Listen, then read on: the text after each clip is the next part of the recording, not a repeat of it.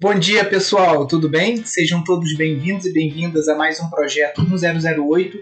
Todos os dias, às 10 e 8 da manhã, a gente está por aqui falando sobre transição da cidade para o campo, casas ecológicas, empreendimentos sustentáveis, permacultura, agroecologia e todos os assuntos que a gente vem trabalhando aqui no Instituto Pindorama há mais de 12 anos. Sejam todos bem-vindos, vamos chegando, pessoal. Bom dia, bom dia, bom dia, Sirlei. Bom dia, Geisa.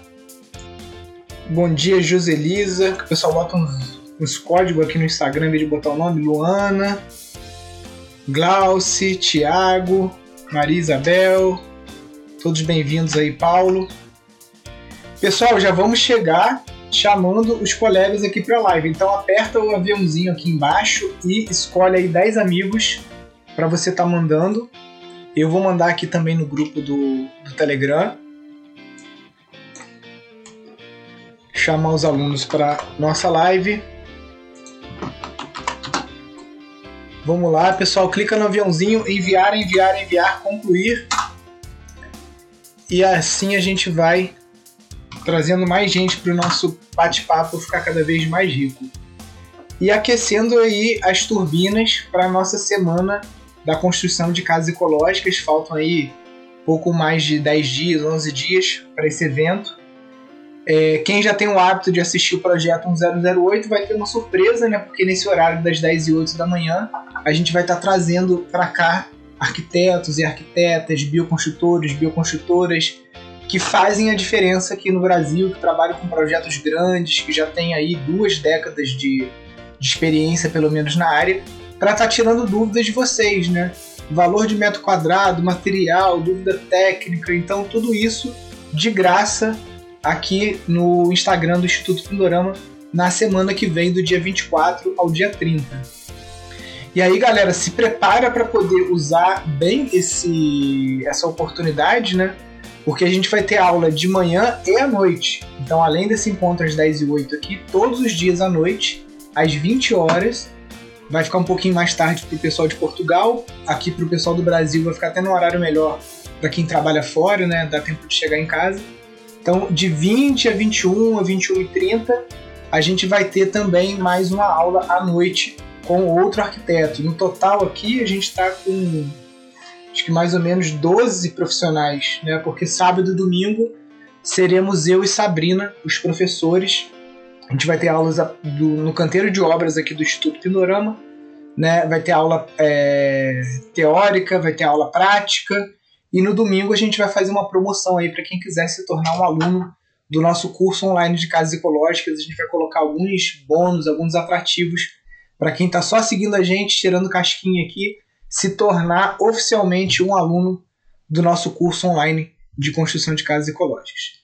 Então vamos começar aqui com as perguntas.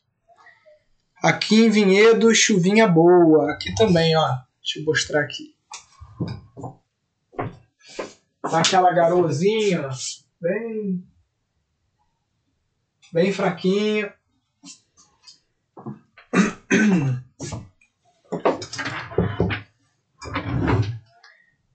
Temperatura 15 graus. O Fabiano pergunta: é possível lavar as paredes de terra?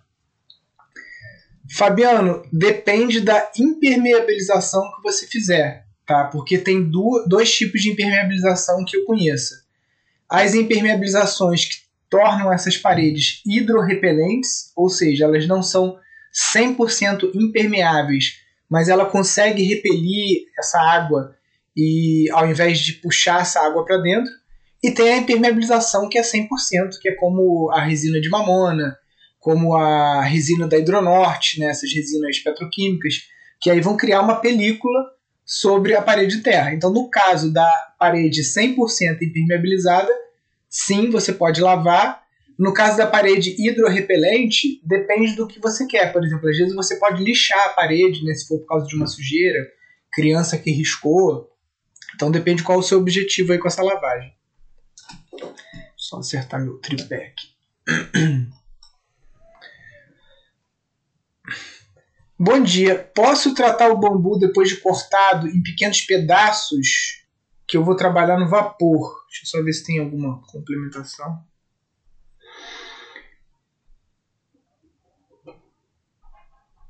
Olha, não sei se eu entendi muito bem essa pergunta, mas vamos lá, Rogério. Você não precisa tratar o bambu inteiro, tá? Então, é, você, se você vai fazer peças pequenas de artesanato, você pode tratar essas peças, porque isso já te dá uma facilidade, porque você não vai precisar do tanque, não vai precisar de uma bombona, né? E só que o ideal é que esse bambu ele esteja recém cortado, tá? Que ele esteja vivo ainda, para que aconteça uma troca de sais ali, é, utilizando até os próprios próprio bombeamento ali do bambu, xilema, floema, aquelas coisas todas que a gente estudou lá na, na biologia. Então você pode sim tratar numa bacia, não tem problema, a gente já fez isso aqui. É, o Simon Vélez ensinou pra gente a tratar no micro-ondas. Quando a peça é pequena, você coloca na potência máxima lá. Só tem que tomar cuidado para o bambu não estourar, porque o micro-ondas ele carameliza o amido e aí esse amido se torna não atrativo para a broca, né? Porque o sal de boro que ele faz basicamente é isso também, é tornar aquele amido doce menos atrativo para a broca e ali é, furar o seu bambu.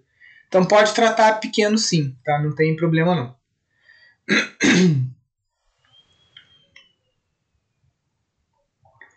Como ficam espelhos de água com relação à dengue? Milene, o, o, o mosquito da dengue geralmente ele se prolifera em água parada, né? Quando você tem aqui açudes, por exemplo, a gente tem um açude aqui na frente que fica caindo água nele, fica circulando né? E a gente tem aqui a, a libélula, né? Que ela come as larvas. Você tem os sapos também. Então aqui a gente nunca teve problema com a Aedes aegypti, tá? É, o, o, quando a gente cavou o lago aqui, a área, essa parte de baixo aqui, que era um silêncio puro, acabou virando uma rave de sapos, né? Todo dia à noite aquele bate-estaca lá, é sapo martelo, sapo cururu, tudo quanto é tipo de sapo perereca, rã, então, esses animais eles dão conta, eles se alimentam né, dos mosquitos das larvas também. Então, é um, é um, um ecossistema. Né? Então, não, não tenho. Não é uma coisa que me tira o sono aqui no sítio. Aquecimento de água com fogão a lenha serpentina fica dentro da fornalha ou ao redor da chaminé? Carlos, os dois jeitos funcionam. E aqui, na verdade, juntou as duas coisas a serpentina fica dentro do, da fornalha, mas não do forno, né? Fica embaixo das. É, são têmperes, né? O meu português é horrível. Eu acho que é têmperes, né? O nome das, daquelas bocas ali do fogão. Fica ali embaixo. E os dois canos de cobre que alimentam a serpentina, a gente colocou eles encostado na chaminé e a chaminé é de inox. Tem gente que trabalha até com esses canos dentro do chaminé, tá? Porque ali você também tem uma subida de ar quente muito grande. Então você pode estar fazendo isso também.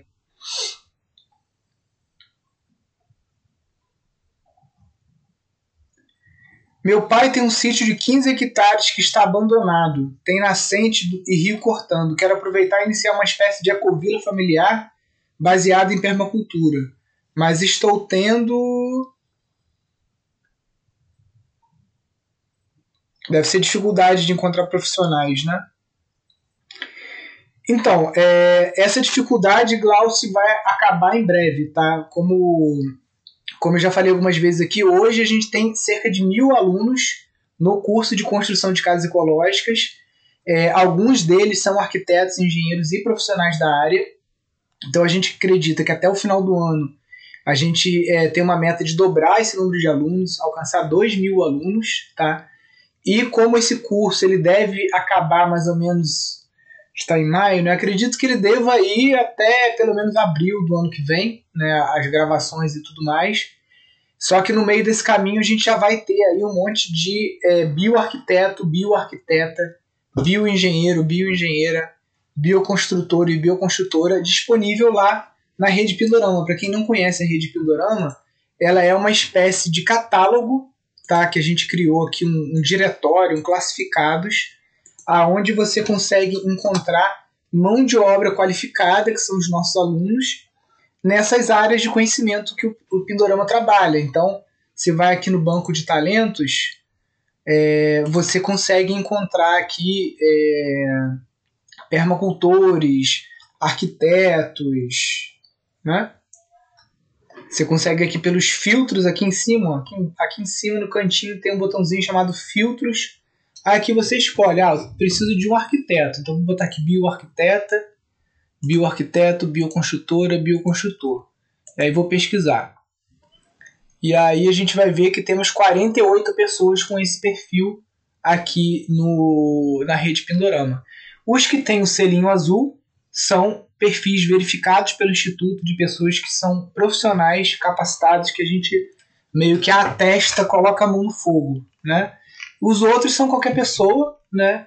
E os nossos alunos, eles têm também os selos, né, de bioarquiteto, bioarquiteta que eles recebem quando terminam os nossos cursos, tá? Então, é Gleice, né? Deixa eu ver aqui. Glauci, desculpa, errei seu nome. Glauci, então, é, procura por aqui, você também consegue ver aqui no Map View.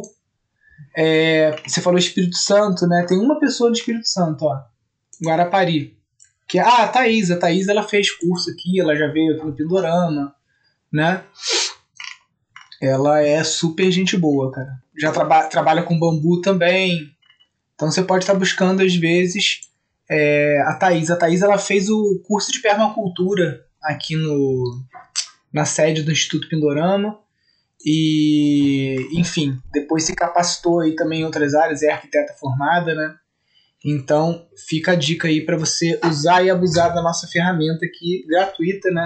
Para quem quer, quer buscar é gratuita, para quem quer cadastrar é gratuita, aproveitem, né? Porque talvez alguma hora isso aí vai ser fechado para cadastrar somente alunos, né? E aí vai ser aberta a consulta para o público geral. Bom dia, Nilson. Aquele saco de cebola serve para construir com terra? Luiz, serve sim. Só é um pouco mais trabalhoso você trabalhar com os sacos individuais do que quando a gente trabalha com a bobina do hiperadobe, tá? Bobina hiper é... Eita, peraí. A bobina do hiperadobe, ela facilita o teu o teu trabalho. Agora, essa técnica da terra ensacada, ela foi desenvolvida por um engenheiro do Afeganistão chamado Nader Khalili.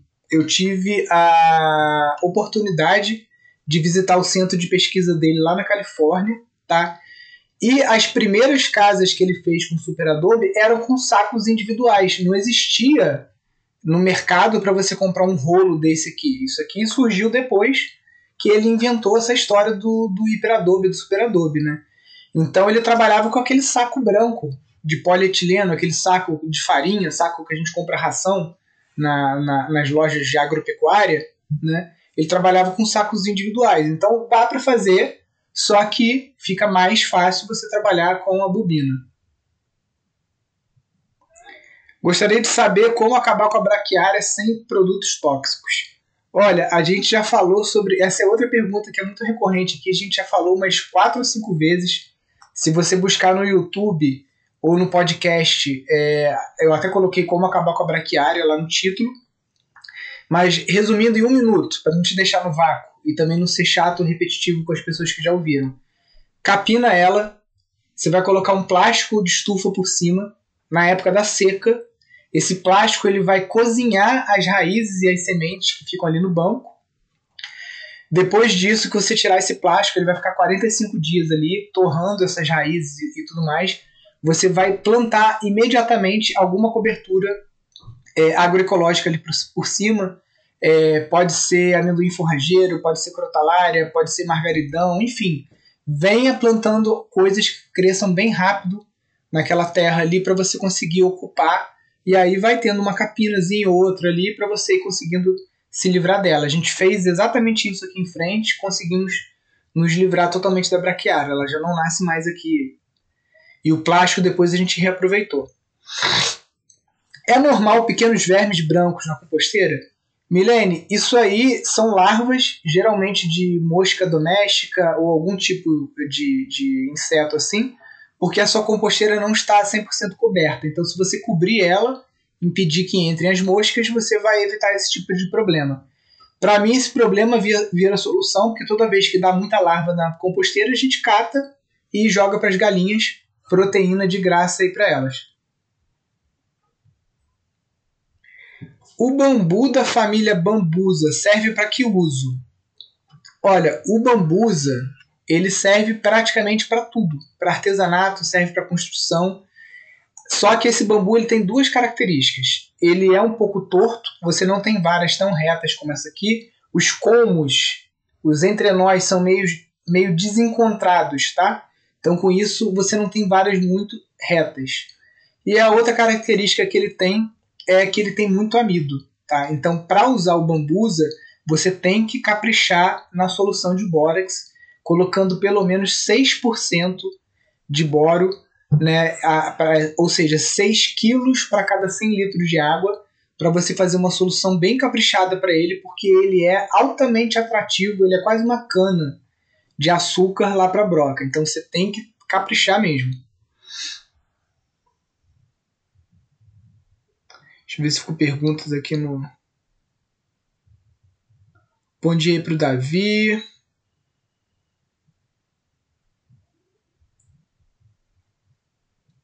Tô vendo perguntas aqui nos comentários. Gente, se alguém quiser vídeo, clica aqui nessa solicitar. Às vezes você tem que entrar e sair da live para aparecer esse botão de solicitar. E aí digita para mim quero vídeo aqui nos comentários, porque através do vídeo você consegue me explicar melhor o seu problema, né? Porque aqui nessa nesse campo de perguntas aqui tem um limite de caracteres. O Instagram não deixa você digitar uma pergunta muito grande. E aqui nos comentários às vezes fica um pouco confuso, às vezes passa batido. Então, se alguém quiser entrar no vídeo, é só falar por aqui. Vamos lá. Perguntas, perguntas. E na Bahia, tem quem? Olha só, na Bahia a gente tem uma estação semente que se encontra em Arraial da Ajuda, tá? Vou mostrar aqui para você. Lá nesse sítio em Arraial da Ajuda, o nome do sítio é Sítio Arraial Verde. É, a gente já rodou lá dois. Foram dois, duas turmas de, de permacultura, tá? Cadê aqui? O Sítio Arraial Verde.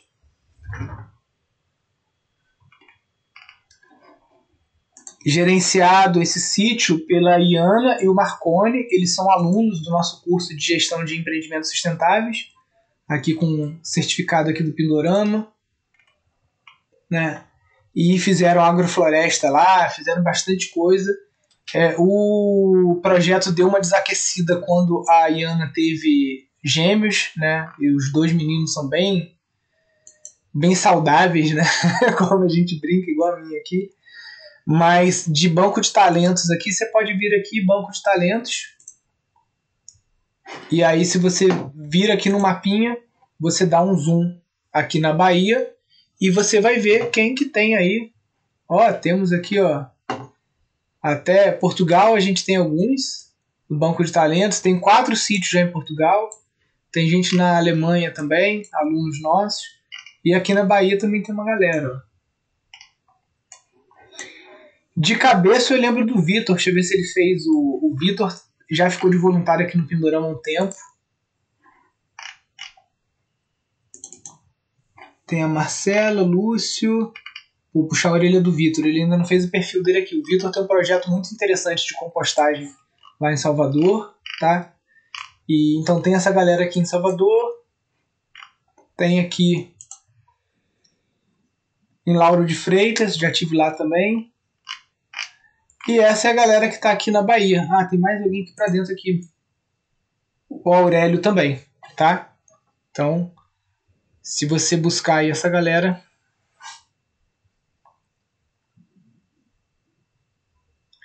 a capilaridade das plantas funciona só em um sentido? Antônio, quando a gente está tratando por capilaridade, a gente sempre coloca o bambu é, ou o eucalipto é, na posição que ele está na natureza. Então, a base para base, onde as raízes, e a parte basal e a parte apical para cima, tá?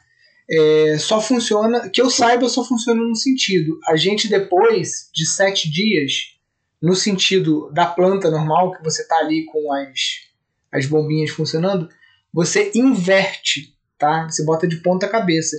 E esse ponta cabeça ali, ela acaba puxando alguma coisa, mas meu conhecimento de botânica de fisiologia botânica não é dos melhores.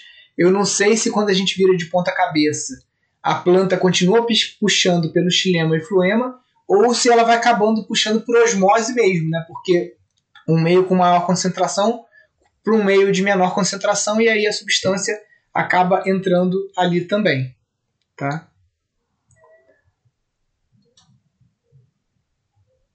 Deixa eu só responder umas, umas perguntas aqui e vou chamar a galera que está pedindo vídeo. Uma dica para quem está começando seu primeiro SAF. A dica para quem está começando seu primeiro SAF é esquece, muda. Esquece a, a, a, o planejamento agroflorestal de ah, quais árvores eu vou plantar. Você vai ficar um ano plantando solo, tá?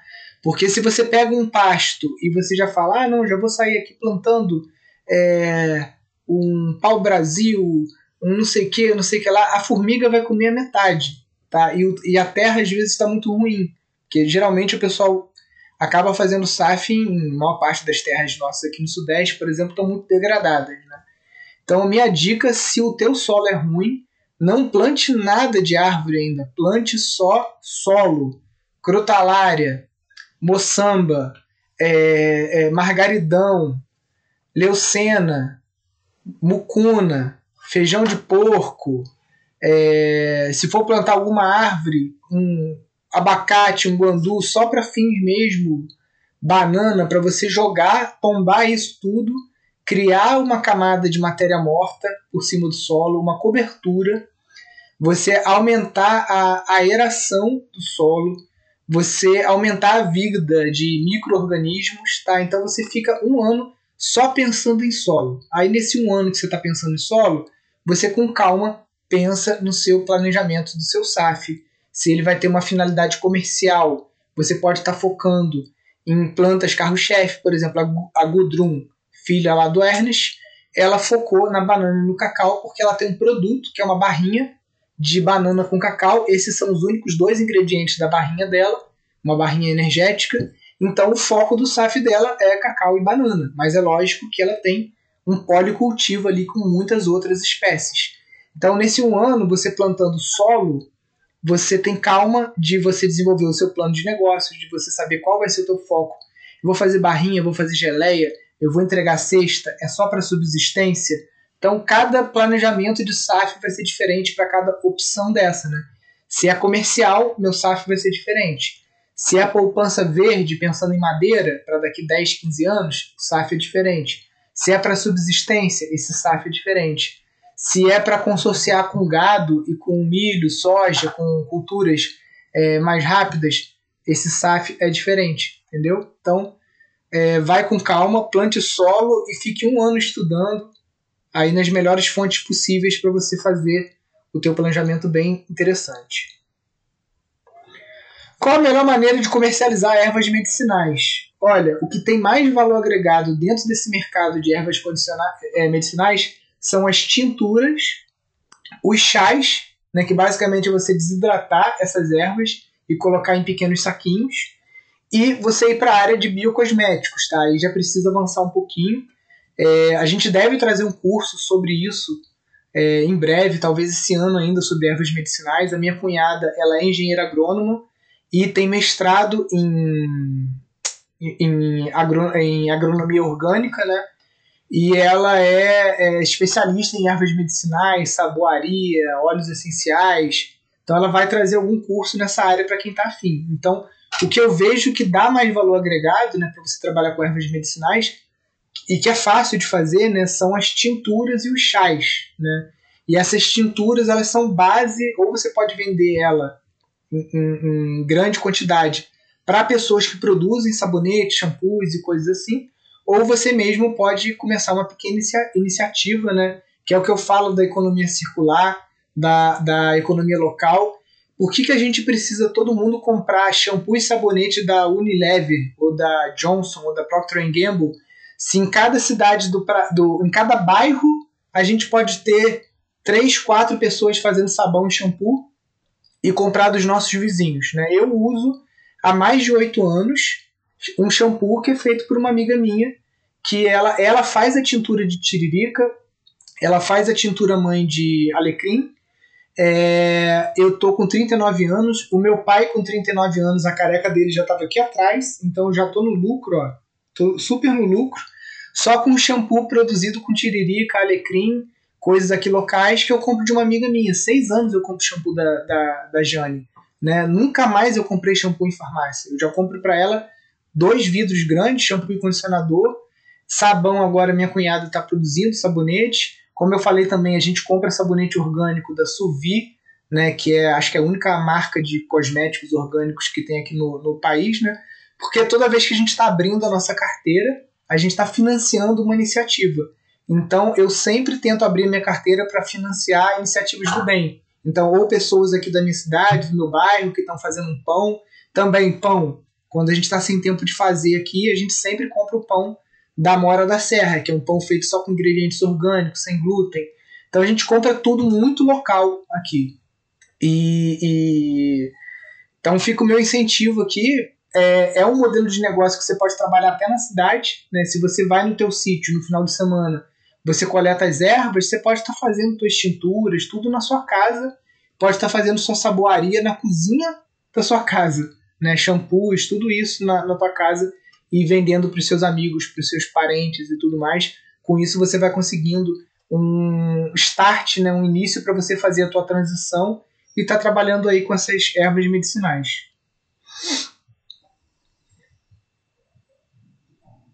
Consigo crédito rural para iniciar esse projeto? Qual projeto? Deixa eu ver o que ele colocou. Pense em um projeto socioambiental focado em desenvolvimento regional, norte de Minas. Então, Túlio, é, primeiro passo né, é você. Porque tem várias linhas de, de obtenção de recurso financeiro para projetos rurais. Tanto a partir do Pronaf, né, que agora recentemente tiveram algumas mudanças na lei, a gente até publicou aqui nos stories, que é o, o, o programa de incentivo à agricultura familiar, quanto os editais abertos para associações sem fins lucrativos, onde você tem que juntar aí cinco amigos, fundar uma associação, um instituto de permacultura, alguma coisa assim, e aí você tem acesso a editais. Se você for aluno nosso, você participa também dos editais do Instituto Pindorama, aonde a gente dá quatro prêmios por ano de até 10 mil reais né, para alunos desenvolverem seus projetos. Tá? O edital está aberto, falta dois dias, dia 15 agora encerram as inscrições, e aí até dia 1 de julho a gente vai é, divulgar aí quem são os quatro vencedores, né? Então tem muito edital que abre, tem da Petrobras, tem do Banco Itaú, tem da Fundação Banco do Brasil, Fundação Boticário, tem internacionais da Alemanha, da Bélgica, da França. Então tem muita coisa. O que eu aconselho é, se você conseguir ter duas personalidades jurídicas na mesma terra, que é você ser produtor rural, é, cadastrado, né? E você conseguir ter uma associação registrada no teu sítio, você tem duas fontes de financiamento muito interessantes, né? Porque como produtor rural, você pode pegar dinheiro a fundo perdido do governo, você pode pegar dinheiro a taxa de juros baixas no Banco do Brasil, e como associação sem fins lucrativos, você pega dinheiro a fundo perdido quando acontecem esses editais, tá? Então o melhor passo seria você agora parar, tentar constituir uma associação sem fins lucrativos, né, apelidado de ONG, mas ONG não existe, na verdade juridicamente existe, é uma associação. E você vê se você tem as car características para ser um agricultor familiar. Ou seja, 51% da sua renda tem que ser proveniente do campo, inclusive ecoturismo conta, não precisa ser só produção de alimentos, por isso que eu bato na tecla aqui, serviço e produto. Não pense só em produção de alimentos, tem que pensar em serviço. Então, se 51% da sua renda é, é proveniente do campo, se você não tem seu CPF vinculado a nenhuma empresa como contratado ou sócio. E se o teu sítio tem no máximo quatro módulos fiscais, você pode ser enquadrado como agricultor familiar, pode é, obter a sua DAP, que é o documento de aptidão Pronaf, e aí você tem acesso a várias facilidades. Você pode financiar um caminhão, um veículo, equipamento de irrigação, estufa, um monte de coisa, apaga, tipo assim, se não me engano, é 4% de juros ao ano. É uma taxa de juros muito baixa que cabe aí no bolso de, é, dos produtores rurais, né?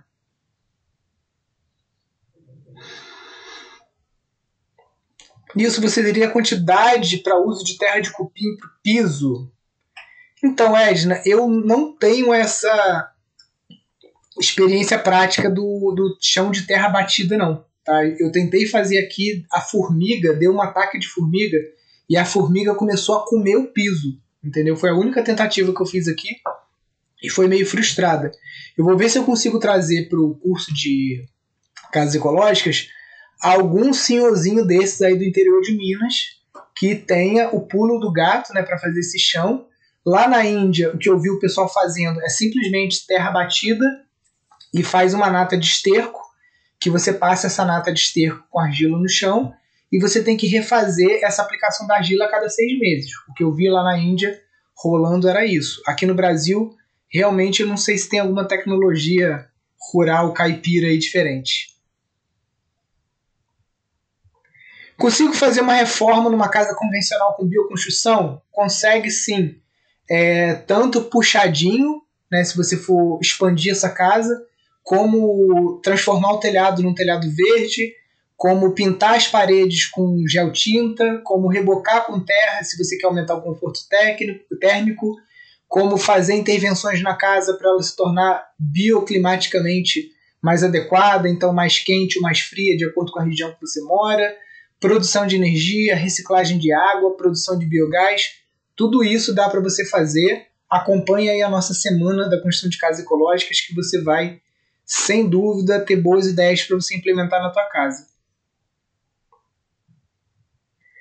Nilson, tem estação semente no interior do Ceará? Não, mais perto que a gente tem aí é Rio Grande do Norte, tá?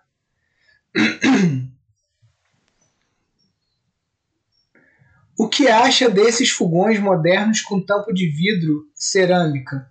Carlos, eu não sei se você está falando de fogão elétrico por indução, é isso? Se for fogão elétrico por indução, é, desde que você tenha energia solar, não vejo problema nenhum, tá? A gente tem um aqui, que é esse aqui, ó, na pia. A gente tem dois fogões aqui na pia. Um é desse aqui, só que é de duas bocas, não é esse boladão aqui. A gente pagou 300 reais, né? Que é de vidro temperado. E a gente alimenta ele com biogás, porque na cozinha eu tenho o fogão normal, é, desse de quatro bocas, normal de inox, que ele é alimentado pelo gás de botijão mesmo, e a gente tem um cooktop na pia para usar o biodigestor. Então, quando o biodigestor está fraco, a gente usa o fogão. Quando o, o, o, tipo é porque o nosso biodigestor é muito grande, ele foi feito para 50 pessoas, né? Então, quando tem curso aqui presencial, a gente tem 40 pessoas, só usa biogás, né? Aí quando tem menos gente, às vezes o biogás fica mais fraco aí a gente fica alternando entre o fogão comum. Então é isso.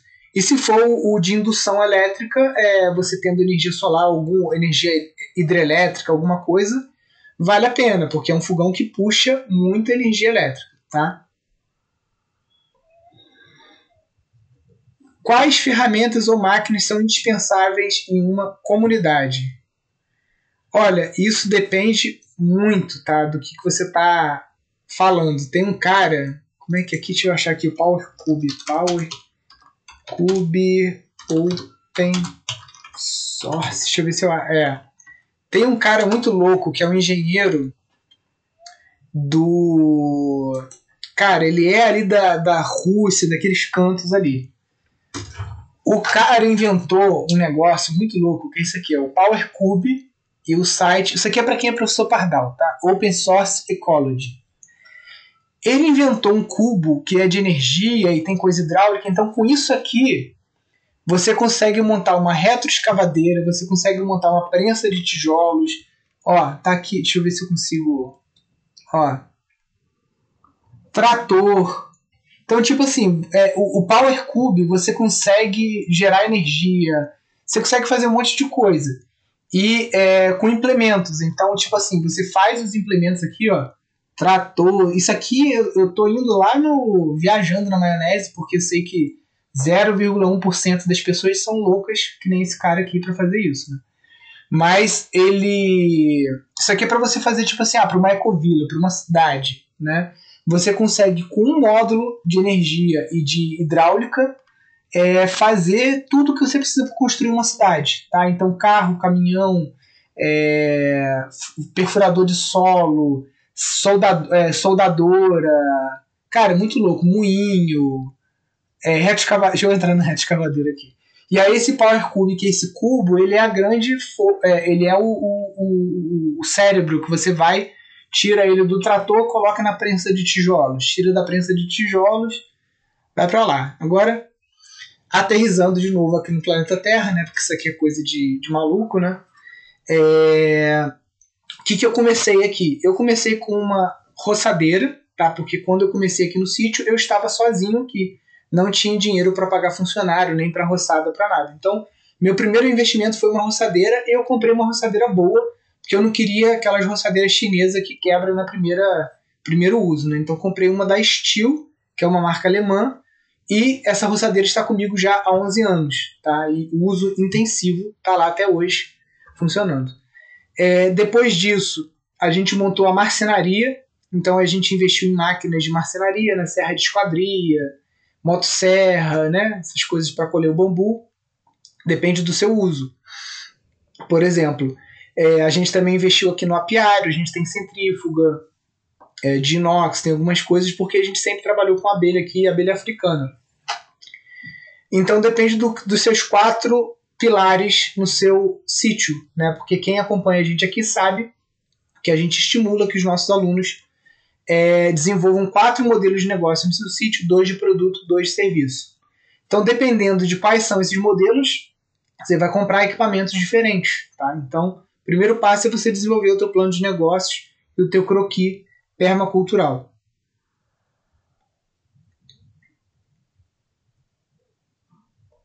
Nisso, o edital do Pindorama se encerra dia 15 de maio. Sim, pensa em prorrogar? De jeito nenhum, Luciano. Já é a terceira vez que a gente prorroga. Daqui a dois dias, acabou o milho, acabou a pipoca. Quem entrou, entrou. Quem não entrou, só ano que vem, tá?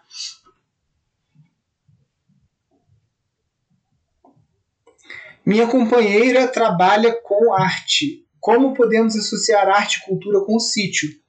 André, a gente tem aqui no estado do Rio, a gente teve alguns editais chamados Pontos de Cultura Rural, tá? Então foi um edital da Secretaria de Cultura em que, em que ela dava a fundo perdido orçamentos de 50 a 100 mil reais para você investir em cultura no campo. Tá? Então, aqui perto do nosso sítio, cerca de 30 quilômetros, a gente tem um ponto de cultura. É, eles ganharam o edital, eles investiram em equipamentos audiovisual e o projeto deles foi documentar as, as histórias dos anciões e dos grandes mestres aqui do, do, do interior aqui do, de Friburgo, né? é, documentar essas histórias. E eles também investiram num ateliê para fazer a Folia de Reis, que é um movimento muito forte que a gente tem aqui na região, né, que o pessoal faz os boi bumbá, faz aqueles estandartes, né, faz aquelas coisas todas da Folia de Reis. Então você pode estar pensando num ponto de cultura, é, você pode estar pensando numa. Como é que se fala, cara?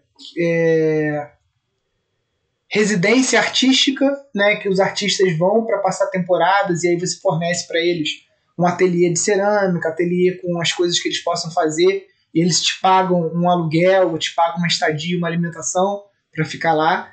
Você pode registrar uma associação de cultura, arte e, e proteção dos direitos ambientais e sociais, e com isso você está participando de editais tanto de cultura quanto de arte, é, agora mesmo, a gente aqui no Pindorama é, é, muito engraçado, né? A gente fez um festival aqui de sustentabilidade com recurso aí do Bolsonaro, né? É, um, um festival totalmente pró-ambiente, trazendo aí várias oficinas. Quem, quem não acompanhou pode só digitar aí no YouTube Festival da Sustentabilidade, vocês vão ver lá. Foi um festival feito com o edital Adir Blanc, né, que era para é, promoção da cultura. Então a gente contratou vários artistas aqui da região, músicos e tudo mais, e fez um festival online, né? Porque o nosso CNPJ ele tem essa, essa questão de arte e cultura também. Então ficam aí algumas dicas, André.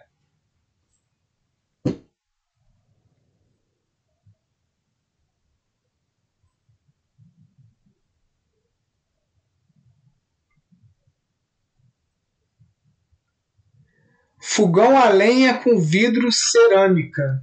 Carlos, não conheço. Se você puder me mandar um direct aqui depois no Instagram, mandar uma mensagem ou por e-mail, algum for mais fácil para você. Mandar foto, algum link, eu gostaria de conhecer esse, esse tipo de fogão aí que eu não conheço. Como escolher um bom telhado para regiões secas? Então, esse é um estudo que a gente chama de arquitetura bioclimática, aonde a gente escolhe o material e a técnica mais adequada para um determinado clima. Então, se a gente pega a, a história da arquitetura e você dá uma olhada nos locais que são secos, você vai ver as, os telhados de adobe, né? Deixa eu botar aqui. Abóbodas A gente está fazendo aqui no Pindorama uma, duas abóbodas, tá? Na verdade, a gente está fazendo três cúpulas aqui. Então, a gente está fazendo no curso de casas ecológicas. Os nossos alunos vão acompanhar domos, como esses domos aqui de hiperadobe e adobe, tá? É, vão acompanhar abóbodas feitas com tijolo cozido e vão acompanhar abóbodas feitas com adobe. Tá? Então você faz um telhado que é de tijolo de terra. Por quê? Porque chove pouco. É, essa técnica surgiu no deserto, obviamente, onde você praticamente não tem chuva. Então você vê aqui cidades né, totalmente de terra, ou no deserto do México, ou lá no Oriente Médio, né? E também aqui no nosso clima tropical, né? Se você está numa região seca, mas que também tem chuva, aí você vai ter que impermeabilizar esse domo. E aí tem várias formas de você impermeabilizar. Esses telhados de terra, eles têm muitas vantagens para regiões secas. Primeira é o custo, porque é a parte mais cara da casa, a gente sabe que é fundação e telhado, né? E o telhado é caro porque as telhas são caras e o madeiramento é caro. Então, se você constrói um telhado que é feito com tijolo, que você mesmo faz, tijolo de barro, de adobe, né, isso aqui, é, o, o, o custo do telhado vai lá para baixo. Aí a galera pira, né? Outro dia a gente botou aqui que a gente faz casa ecológica com menos de mil reais o metro quadrado, aí começa a chover, um monte de arquiteto, engenheiro, isso é mentira, não é possível, porque no Cube, o Cube é 1.700 reais, como é que vocês conseguem fazer uma casa com menos de mil reais o metro quadrado? A gente faz, entendeu? Então não, não, não vem tacar pedra, que o nosso telhado não é de vidro, nosso telhado é de teto verde e quem é aluno do nosso curso vai ter acesso a todas as planilhas e tudo para a gente mostrar que realmente você consegue construir uma casa com muito menos de mil reais o um metro quadrado. Então você, primeiro ponto, economia. Você vai economizar muito fazendo um telhado de abóboda com tijolo cozido ou tijolo é, de adobe. Segundo ponto é o conforto térmico que esse tipo de estrutura traz para dentro da sua casa, porque geralmente os locais secos são muito frios à noite e muito quentes durante o dia. Você tem uma amplitude térmica grande. Quando eu estive lá na Califórnia, a gente tinha de manhã, durante o dia, um sol, um calor danado. Depois, de noite, a temperatura cai muito, né? Típico de deserto. Então, é, o, é, é, esse telhado super grosso, ele vai ter uma inércia térmica boa vai trazer um conforto térmico muito bom para sua casa na região de seca. Fora isso, você pode pensar num teto verde também, com estrutura normal de madeira, se você não se garante nesse tipo de trabalho. Você pode estar fazendo um telhado normal, um teto verde também funciona muito bem para a região seca, e aí você vai ter que tomar cuidado com a vegetação que você coloca. Tem que ser uma vegetação que aguente essa seca. Então você vai trabalhar com suculenta, vai trabalhar com cactos, né? com plantas que suportem esse clima mais árido.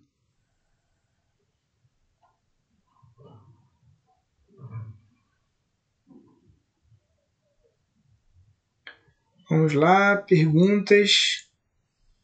Ficaram umas perguntas aqui no comentário também. Peraí.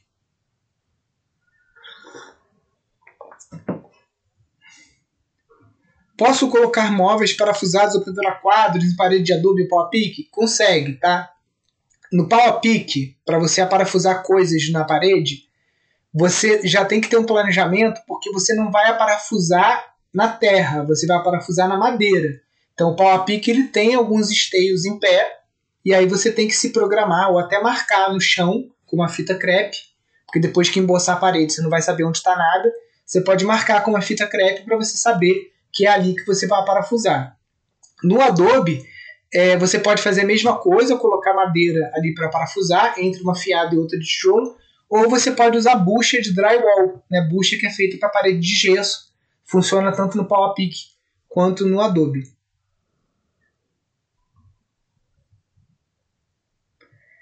Que você acha de fazer horta orgânica com aquaponia? Então, a aquaponia é uma experiência legal, mas ela é dependente de ração. Você vai ter que ir no mercado comprar ração para peixe, e essa ração ela é transgênica, cheia de agrotóxico. Então não é uma coisa que a gente estimula, nem temos no nosso curso. No nosso curso a gente está aí é, para gravar uma aula de aquicultura, em que você vai trabalhar com peixes, crustáceos e algas comestíveis, porém sem o uso de ração, né? porque a ração ela é dependente de monocultura, de agrotóxico, de transgênico, e aí sai da nossa filosofia aqui de permacultura.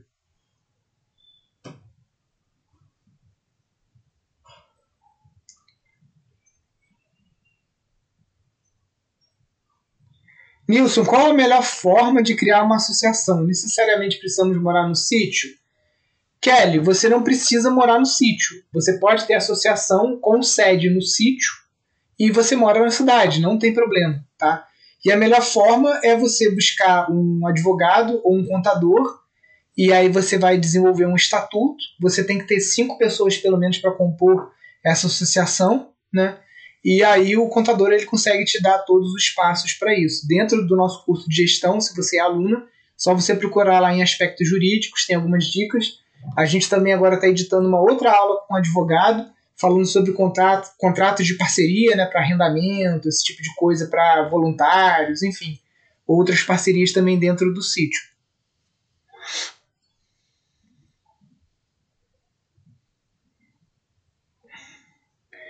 Você disse para a melhoria do solo plantando, mas e as formigas vão sumir? Como fazer essa melhoria? Então, se você ficar um ano plantando solo de uma forma é, de policultivo, você vai com certeza já trazer um equilíbrio ecológico para aquela região e isso vai diminuir a incidência de cortadeira. Cortadeira vem em solos compactados, a cortadeira vem em solos desequilibrados, a cortadeira vem atacar as plantas fracas. Dá uma estudada na lei da trofobiose. Né? A trofobiose diz que plantas fracas, doentes, ficam com mais aminoácidos circulando na sua seiva e esses aminoácidos eles é, acabam atraindo alguns tipos de praga, como é, larvas é, de lagartas, é, formigas, etc. Plantas fortes, igual a gente, né? Como é que tem gente que pega Covid e não acontece nada, e tem gente que pega Covid e morre? Depende da nossa resposta imunológica, depende da nossa força, se a gente está saudável, está se alimentando bem, né? Então as plantas, a mesma coisa plantas saudáveis em solos é, que têm bastante nutrientes para elas, em ambientes ecologicamente equilibrados, elas vão ser mais resistentes e menos atraentes para pragas. Então, não é que a formiga vai sumir, né? Mas você vai ter uma incidência menor de formiga é, com ambientes equilibrados. Tá?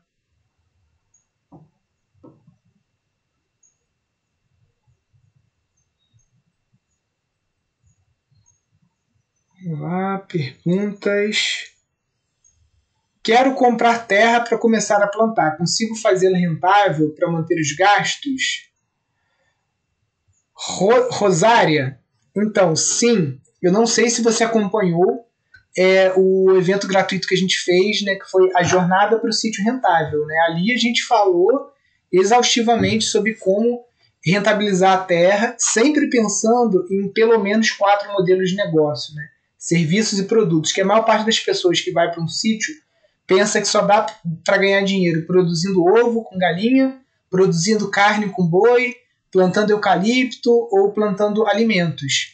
E a gente vem mostrar que existe um outro nicho muito pouco explorado da área de serviços que você pode rentabilizar o teu sítio até talvez mais do que com plantio de alimentos, através do ecoturismo, de visitas ecopedagógicas, recebendo escolas e universidades através de vivências e cursos, através de agregar, é, agregar valor né, em, em, produtos em natura que você tenha, transformando aquilo em produtos numa pequena cozinha ou agroindústria. Né? Então, se você papou mosca e não participou da jornada para o sítio rentável, fica ligada. A gente costuma fazer pelo menos umas duas vezes por ano. Então, no segundo semestre, é capaz da gente fazer novamente para abrir uma outra turma para o nosso curso de gestão. E aí você vai ter assim uma, uma abertura de mente com relação ao que, que você pode fazer para rentabilizar uma terra ou um sítio.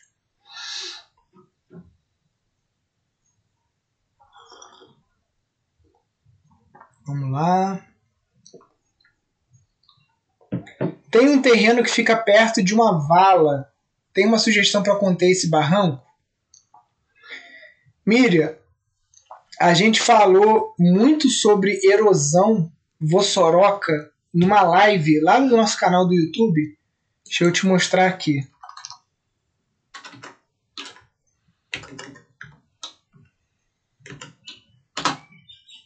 Ó, para quem não conhece, esse aqui é o nosso canal do YouTube. As lives do, desse projeto 1008 entram lá também. E aí foi nesse. Peraí. Essa aqui, ó. Herdeira de fazenda de 60 hectares. É... Deixa eu tirar o chat aqui. Enfim, o sítio dela tem um problema gigantesco de vossoroca Tá, Vossoroca de até 4 metros. Deixa eu ver se a gente acha aqui. Deixa eu ir correndo aqui, ó. Tá vendo? Tudo aqui é Vossoroca. Tá? Uma erosão assim gigantesca. E a gente falou bastante aqui, porque esses encontros de quinta-feira, aliás, lembrando, hoje, quinta-feira, 18 horas, a gente tem essa consultoria que eu sempre dou para alunos aqui do, do Pindorama. Hoje a gente vai ter duas alunas né? É, não, lembro, não lembro o nome delas, mas eu lembro o nome do sítio, que é Amores da Floresta. Elas são lá do sul, de Santa Catarina. E eu vou estar tá dando uma consultoria para elas, tá? E nessas consultorias a gente aprende muito. Então, se você entrar aqui nessa live, a gente ficou aí pelo menos uns 20 minutos, meia hora, falando só sobre o trabalho com erosão e vossoroca, tá? Então, depois você entra aí no nosso canal e é, assiste esse vídeo aí. Herdeira de Fazenda de 60 hectares é o título do, da live.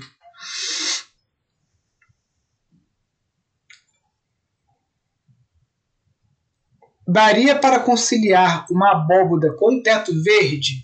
Sim, é o que a gente vai fazer aqui, tá? Porque o, a casa que a gente vai fazer, a Cairóis, que é uma casa de taipa de pilão. Deixa, deixa eu trazer a imagem aqui para vocês. 3D, né? Para quem está caindo de paraquedas aqui, o Instituto Pindorama está gravando um curso de casas ecológicas, tá? E para gravar esse curso, a gente está construindo quatro casas com técnicas diferentes, documentando isso, filmando com câmera de cinema, com câmera 4K, e a gente disponibiliza isso para os alunos pagantes do nosso curso. E uma das casas que a gente está construindo é, a gente chamou de Cairóis, é essa casinha aqui, que ela é feita de terra compactada e tijolo de adobe. E o telhado dela vai ser uma abóboda de tijolo cru, tá? E por cima desse tijolo cru a gente vai colocar uma lona de plástico e por cima dessa lona de plástico a gente vai fazer um teto verde, tá? Então se você é, é aluno do nosso curso, você vai ter acesso aí agora na Chromius, que é a outra casinha, que é essa aqui. A gente que é feita com outra técnica, né? Cascais, loseta, bloco de terra comprimida, está sendo trabalhado com pórticos de madeira também, cordwood. Essa outra casinha aqui também a gente vai fazer um teto verde agora, já é praticamente a próxima aula que vai ser filmada, tá? Então, é, mais uma vez bato na tecla para quem está querendo construir. Quem está querendo construir, não adianta querer economizar porque vai gastar dinheiro de qualquer jeito. E a forma melhor que você tem de economizar na sua obra é ser aluno do nosso curso online de casas ecológicas, porque uma ideia, uma sacada que você tiver dentro do curso, você economiza pelo menos o valor que você vai pagar no curso, que é R$ 1.098. Né? E esse curso ele vai dobrar de valor quando ele estiver pronto. Então quem está entrando agora está entrando como padrinho ou madrinha, estão né? entrando como apoiadores do projeto. A hora que esse curso estiver 100% gravado, ele vai ser vendido aí por dois mil reais, que é o valor mínimo para um curso é, com a qualidade que a gente está fazendo, conteúdo, várias planilhas, plantas, enfim. Então quem vai construir, cara, não fica aí marcando toca achando que só participando das lives aqui gratuitas vai conseguir, porque dentro do curso tem muita coisa que vocês estão de bobeira. Quem não entrou ainda, com certeza agora durante a semana das casas ecológicas vai entrar. Bom dia, Nilson. Quais as vantagens e desvantagens de um sítio com poço artesiano e um com nascente? Então, Felipe, poço artesiano, você tem duas possibilidades. Né? Primeiro, vai gastar energia elétrica sempre que você precisar de água, a não ser que ele seja um poço artesiano autojorrante, né? Própria pressão da água ali dentro empurra, quando você faz a perfuração na rocha ou faz a perfuração no subsolo, ele é autojorrante, ele jorra água e aí você não precisa de bomba. Se não for autojorrante, você vai precisar de bomba elétrica. E aí, filho, é uma grana, né? Quando tem nascente, você já economiza essa eletricidade. É, fora isso, você bombear água do subsolo, você pode estar tá fazendo o solo ceder, inclusive, se você puxar muita água. Né? Então, você pode rachar construções, né? Tem vários aí problemas que podem acontecer. Geralmente é seguro desde que seja bem feito com acompanhamento de um geólogo, de especialistas aí nessa, nessa área.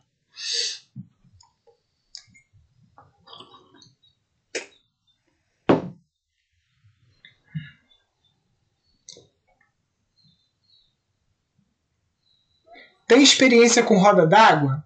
Sim, tanto para hidrelétrica quanto para bombeamento de água, né, que é a aquela carneiro, né? Deixa eu botar aqui roda d'água, roda d'água.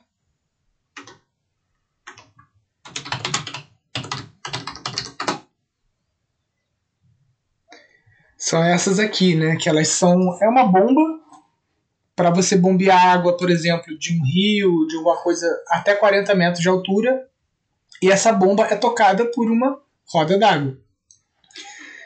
Além dessa experiência, a gente tem experiência também, como já mostrei algumas vezes aqui, com as turbinas né, para geração de energia também através de, de roda d'água. A gente já instalou turbinas dessa até de 15 kW. Né?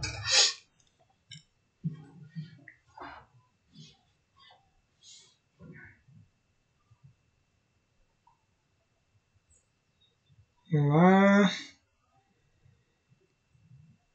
Sobre a próxima, o curso da semana, tem que se inscrever? Tem que se inscrever sim, Maurício. Vai começar hoje, tá? As inscrições. Era para ter começado ontem, mas a gente acabou atrasando um pouco gravar os anúncios. Então, se você segue o Pindorama, você vai começar de novo a ser perseguido por anúncios do Nilson. Olá, tudo bem? Venha participar da semana. Então você vai, pode ficar tranquilo que você não vai não vai perder o convite, porque a gente divulga muito bem, eu adoro marketing e é uma área que eu sempre gostei desde criança. Então você vai, alguma, ou, ou vai sair de dentro da sua xícara de café, ou vai aparecer na sua televisão, ou vai aparecer no seu Instagram, ou vai aparecer no Facebook, ou no YouTube, algum lugar você vai ver minha cara aqui te convidando e te passando o link para você se inscrever lá no, no, na Semana das Casas Ecológicas.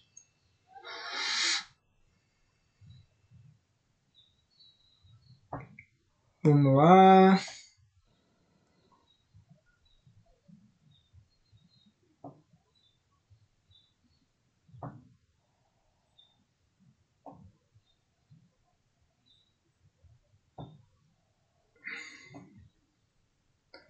Nilson, qual o próximo curso que você vai oferecer? Então, o próximo curso vai ser esse gratuito, Semana da Construção de Casas Ecológicas, começa dia 24 de maio, vai até o dia 30 aula de manhã e à noite, ou seja, vocês vão ter 14 aulas em 7 dias. Quem se inscrever no curso de casas ecológicas vai ficar com as gravações. Quem não, quem for só seguidor vai ter que assistir ali durante essa semana, porque depois a gente tira do ar, tá? E no mês que vem, em junho ou julho, a gente deve abrir turma para o curso de gestão de empreendimentos sustentáveis que é o curso de gerenciamento de sítios. A gente faz um evento gratuito antes, deve ser o workshop Viver Fora do Sistema, e depois disso a gente abre turma. É, perguntas, perguntas. Como trabalhar cipó para fazer guarda-corpo ou forro para pergolado? Ivan, eu nunca trabalhei com cipó a não ser para fazer aquele. Como é que fala? Filtro dos sonhos, tá? Geralmente a gente corta ele, já coloca ele no formato que a gente quer e depois que ele fica seco, ele já fica duro, tá? Aqui para fazer guarda-corpo e forro, a gente usa esse cara aqui atrás que é o bambu, né, que a gente tem abundância aqui e é um material que eu já tenho mais intimidade para trabalhar.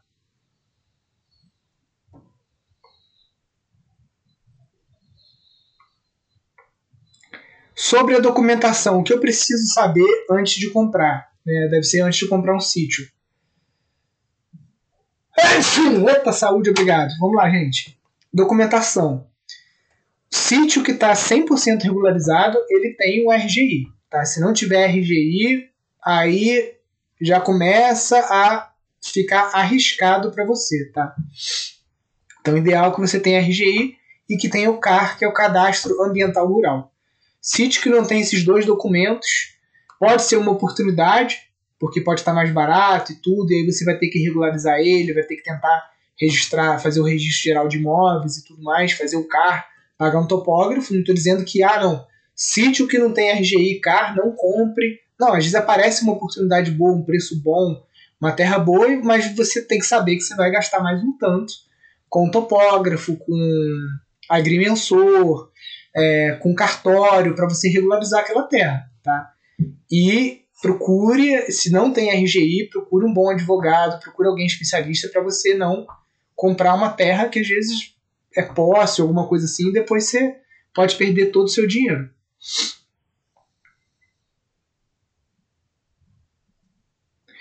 Tem um terreno do tamanho de uma quadra de futsal no litoral do Espírito Santo. Consigo cultivar sementes? Quais? eu não sei se se eu tivesse um terreno no litoral, eu não sei se eu apostaria no modelo de negócios de semente, não, tá? Mas respondendo a sua pergunta, é, lugares quentes. Você vai ter que trabalhar com semente de lugar quente, por exemplo, adubadeiras verdes, então é, são difíceis de encontrar no mercado.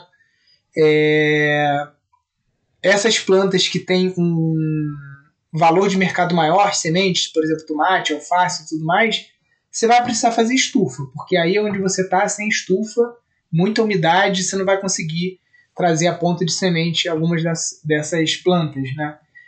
É, eu no litoral do Espírito Santo investiria em ecoturismo, é, eco-hostel, é, circuito ecopedagógico, enfim, eu faria outras coisas com esse terreninho aí. Precisa de algum pré-requisito para fazer o curso? Não, o curso gratuito aberto para todos e o curso pago, o curso de casas ecológicas de construção, né? Ele também é aberto para todo mundo. É, obviamente que um arquiteto, um engenheiro, um técnico de edificações, ele vai com esse curso se reciclar e vai conseguir obter ali informações para se tornar um profissional é, mais antenado aí às tendências atuais do mercado, né, que é a construção de casas ecológicas, casas de baixo custo, casas pequenas. E para quem é leigo, tem duas possibilidades. Ou você vai descobrir que você é um bom construtor, né, pela lei brasileira, qualquer pessoa pode construir sua casa. Você precisa de um engenheiro, de um arquiteto, de um técnico de edificações para fazer o projeto e registrar esse projeto na prefeitura, caso seja na zona urbana. Se for na zona rural, você também precisa de um arquiteto para ter uma ART, mas na prática a gente tem aí 85% das pessoas construindo casas sem auxílio desses profissionais, né? Mas a construção em si não é ilegal você fazer, então você descobrindo uma técnica que você é, tem aptidão, que você consegue trabalhar com sua família, com seus amigos, você consegue construir sua própria casa com as informações que tem lá no nosso curso. Muitas pessoas podem fazer isso para sair do aluguel e ter uma casa própria, outras para construir várias casinhas pequenas e viver de renda, né? Se você tem quatro chalés hoje construídos, basicamente você tem aí pelo Airbnb um salário é, assim muito bom. Né? Se você tem um terreno que é bonito, um terreno no sítio, numa área atrativa, com a construção de quatro chalezinhos, você tem uma renda passiva aí que consegue manter a família. E tem pessoas que vão querer se tornar bioconstrutoras, né, construtores profissionais para ir trabalhar no terreno de outras pessoas construindo casas. E é uma profissão que está em alta demanda e que você gira bem. Você consegue ter uma, uma renda muito boa como bioconstrutor. A gente vai entrevistar algumas pessoas com esse perfil aqui no, na nossa semana. Chefe de restaurante entre o mar e o mangue, em Trancoso. Comecei a horta rente ao mangue. Alguma inspiração? Duda, esse é um bioma, cara, que eu não tenho muita intimidade, tá? Eu tive por aí, mas não tenho muita intimidade. Muitas vezes você vai precisar é, climatizar um pouco essa horta para você conseguir. Então, ou através de sombrite, né? O sombrite ele é um tecido preto feito de plástico que ele diminui a incidência do sol e aí as plantas sofrem menos, né? Porque a gente acaba tendo hábitos alimentares aqui de plantas que não são brasileiras, né? Então são plantas que são europeias e elas precisam de um clima mais ameno. Então aí na Bahia às vezes você tem que fazer alguma estrutura com sombrite para você conseguir ter um sucesso maior aí no teu cultivo, tá? Ou às vezes com plástico também para você tirar um pouco da umidade.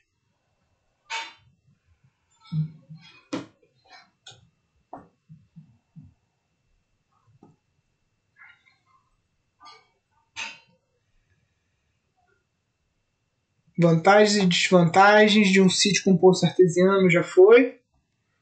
Deixa eu ver outro aqui. Eu consigo construir uma maquete de barro. Se eu consigo construir uma maquete de barro, eu consigo construir uma casa em tamanho real? Rodolfo, nem sempre, né? Agora já é o caminho, né? Porque se você faz uma maquete respeitando todas as etapas da casa, aquilo já te serve como um ensaio. O que, que eu sugiro? Você está saindo de uma maquete 1 para 100, vai para uma maquete 1 para 10, faz uma casinha de boneca. Ou seja, uma casa que tenha um metro e meio de altura, então que você consiga trabalhar sem andaime. Tá? Você pode fazer isso para as crianças ou para um cachorro, né? enfim. E aí você vai conseguir experimentar todas as etapas de uma, hora, de uma obra, desde a escavação das fundações até você levantar as paredes com a técnica que você escolher, fazer o telhado, fazer pequenas instalações é, elétrica, hidráulica, né? Então, da maquete vai para uma casinha de boneca, aí da casinha de boneca você vai para casa a Vera, né? Essa seria o melhor, o melhor caminho, tá, pessoal? Pessoal, lembrando, hoje às 18 horas a gente tem o encontro com alunos, né? Que é, é são alunos do Viver Fora do Sistema. Viver Fora do Sistema, gente, foi o primeiro nome em 2016 que a gente deu para esse curso, que é o curso de gestão de empreendimentos sustentáveis, tá? Então, é, acabou que ficou esse apelido, o grupo no Telegram se chama Viver Fora do Sistema, e o nome da live também ficou esse. Então, aqui no YouTube, sempre que você encontra aqui encontro com alunos, aí aqui embaixo pequenininho tá Viver Fora do Sistema, são encontros que a gente faz, cada encontro desse aqui é uma consultoria, é muito legal, a gente aprende muito, tá? O problema do nosso aluno pode ser o mesmo problema que você tem, e aí, com isso, você já tem várias ideias aqui, uma consultoria de graça comigo. É, você pode participar pelo chat também. Então, toda quinta-feira, 18 horas, a gente tem esse encontro. Aqui você tem acesso a todas as gravações, tá? No nosso canal. E pelos títulos aqui você pode ver, encontrar alguma coisa parecida com você, uma pessoa que já está no campo, que está mudando para o campo, etc. Então fica o meu convite. Hoje, 18 horas, a gente tem o nosso encontro. E amanhã, 10 e 8, a gente está aqui de volta no Instagram. Então, se você não teve sua pergunta respondida aqui hoje, volta amanhã. Lembrando que esse encontro aqui, o Projeto 1008, ele fica gravado aqui no Instagram, no IGTV. Você pode ouvir esse programa de hoje ou programas anteriores no seu aplicativo favorito de podcast e também aqui no YouTube você consegue também acompanhar o projeto 1008, todas as gravações. Show, pessoal? Fiquem com Deus, participem do sorteio, sorteio, lembrar, quem não está participando ainda, vamos sortear aqui cinco livros, livro físico, você vai receber na tua casa pelo SEDEX, tá? Livro de permacultura e construção de casas ecológicas. É... Tudo que você tem que fazer é entrar aqui no nosso perfil aqui do Instagram, clicar lá na bolinha de sorteio, aí você vai entrar no post no feed lá, você vai clicar no curtir, você vai compartilhar nos seus stories e você vai marcar dois amigos, tá? E dia 1 de junho a gente vai sortear e vai estar tá mandando aí pra galera que participar do nosso sorteio. Show, pessoal? Então fiquem com Deus até daqui a pouco, às 18 horas. Estamos aqui de volta. Valeu, até mais. Até amanhã, até daqui a pouco. Tchau, tchau.